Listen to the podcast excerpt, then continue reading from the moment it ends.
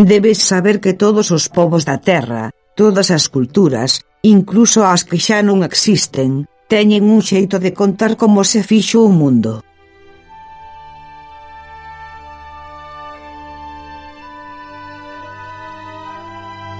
Sí, xa sei que nos ensinan que a Terra existe desde hai millóns e millóns de anos e que a vida, os animais e as plantas e as nubes e a auga, Todo apareceu aos poucos e evolucionou ata ser como os vemos hoxe. Pero hai moitos, moitos anos, a xente non sabía explicar como había animais ou como aparecían os seres humanos na Terra, nin podían entender as cousas como as entendemos hoxe porque simplemente non as coñecían.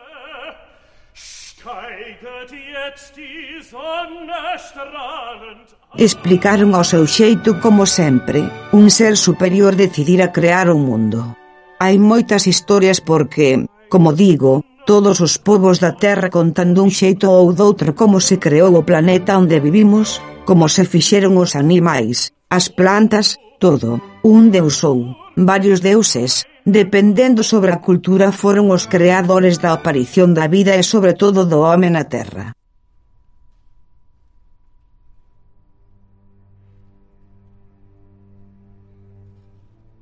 Hoxe vou contar o xeito en que non lo di a Biblia.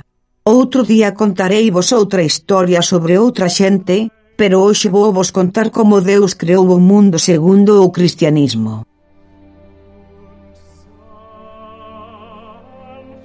Ao principio non había nada, pero cando digo nada, é nada, nada, nin luz, nin aves, nin plantas, nin auga, nin sequera un chisco de pó, nada, nada, pero nada.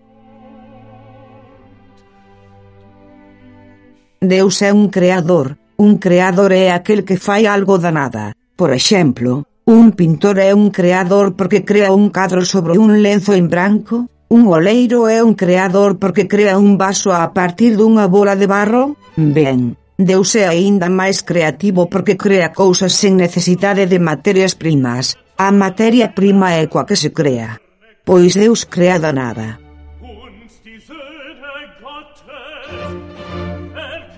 Como dixemos ao principio non había nada e Deus dixo que haxa luz e aínda que non o creas, de supetón houbo luz no mundo. Non había máis que iso, a luz e a escuridade e a luz xa chamado día a noite escura. Cando viu a luz pensou e viu que era boa, gustoulle e foi así como se crearon os días e as noites que vemos hoxe.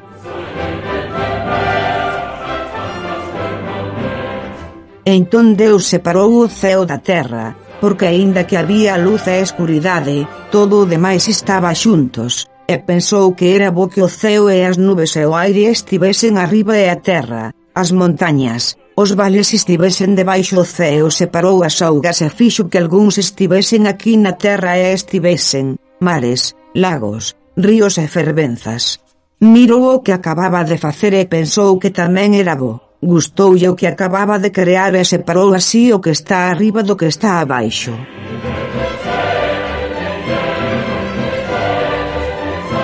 Observou o que fixera e pensou que sería bo separar as terras e así xurdiron os continentes e as illas e os estreitos e as calas e as baías. E entón considerou que sería fermoso poboar a terra con plantas e comezou a sementar. Creou todas as plantas, as altas, as curtas, as árbores e as flores, e fíxenas medrar por si mesmas e plantounas por todas partes facéndoas brotar con moitas cores e formas diferentes e dar froitos.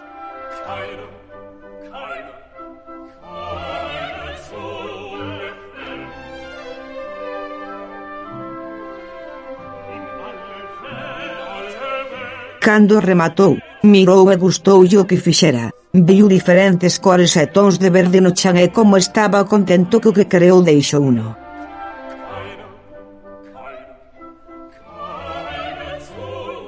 Despois disto, mirou o ceo e pensou que estaba incompleto, e así creou o sol e as estrelas e a lúa e fixo que xiran entre sí. E así é como as estacións, a neve, o xeo as choivas, monzóns e todos os elementos atmosféricos que vemos, e o sol iluminaba o día e a lúa a noite.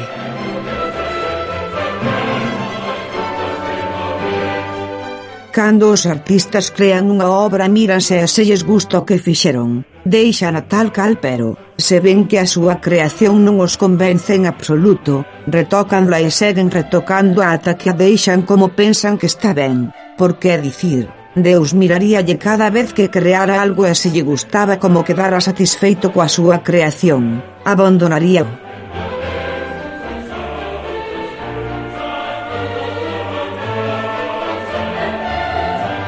Despois de ver como xiraban o sol e a lúa e as estrelas e ver a terra poboada de plantas e flores, Deus pensou que faltaba algo. Xa dixemos que os artistas miran e observan o seu traballo unha e outra vez, e a pesar de que Deus gustoulle o que creara ata agora, sentiu que faltaba algo. Vaya, a súa creación non estaba completamente rematada.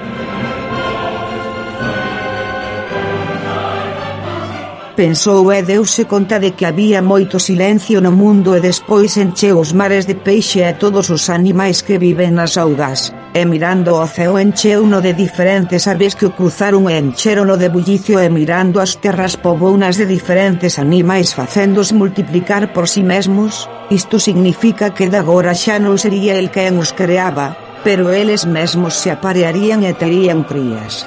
Con isto Deus creou a vida e a continuidade na terra. Desde entón os animais reprodúcense e por iso os vemos nos bosques, nos ceos, nos mares e ríos e lagos, todos cheos de vida. Agora estaba satisfeito, mirou todo o que creara e gustoulle, pensou que era moi boa e deixouno.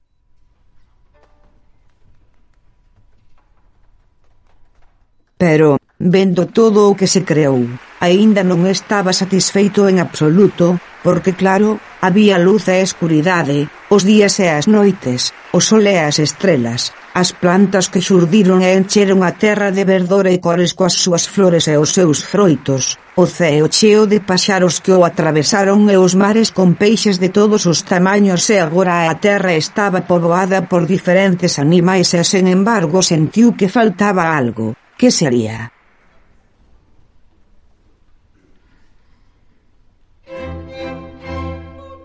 Por suposto, faltaba alguén que gozase de toda a creación de Deus, alguén que puidese ver, usar e gozar de todo o que el creou.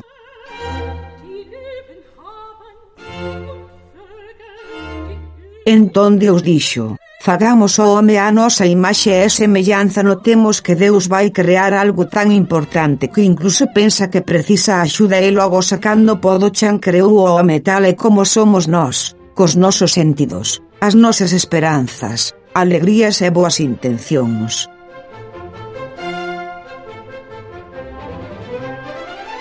Deus viu e pensou que esta era a súa maior creación, a máis fermosa, a máis completa. O home camiñou por ese fermoso lugar cheo de vida que Deus creou para que o disfrutase e cando viu que o home estaba só, Deus pensou que iso non era bo e logo creou a muller, fixo a diferente ao home, de xeito que ambos se complementarán. Agora a creación do mundo estaba completa. Entón, Deus, ao comprobar que todo o que creou era bo e lle gustaba, meteu home e muller nun xardín e pensou como artista que a creación rematara. E deste xeito a Biblia di que Deus como creador foi o que fixo aparecer a vida na terra e todo o que nela se atopa. A Biblia di que Deus creou a terra en sete días. Usou os tres primeiros días para separar. Outros tres para decorar e o sétimo día para descansar.